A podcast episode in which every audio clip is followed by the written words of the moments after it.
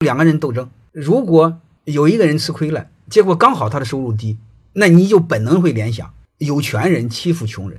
所以这你不要这么联想，他本能的两个人打架斗殴，他就是孤立的个体，你非要胡乱联想，你何必呢？你把这个事儿看透不就知道了吗？有时候我们自己骨子里那种脆弱，就是敏感，所谓的玻璃心太重，有一点事儿就是胡乱的联想，对吧？你不好好干，他就歧视你；你只要好好干，都会被尊重。把这个大的逻辑搞明白就好了。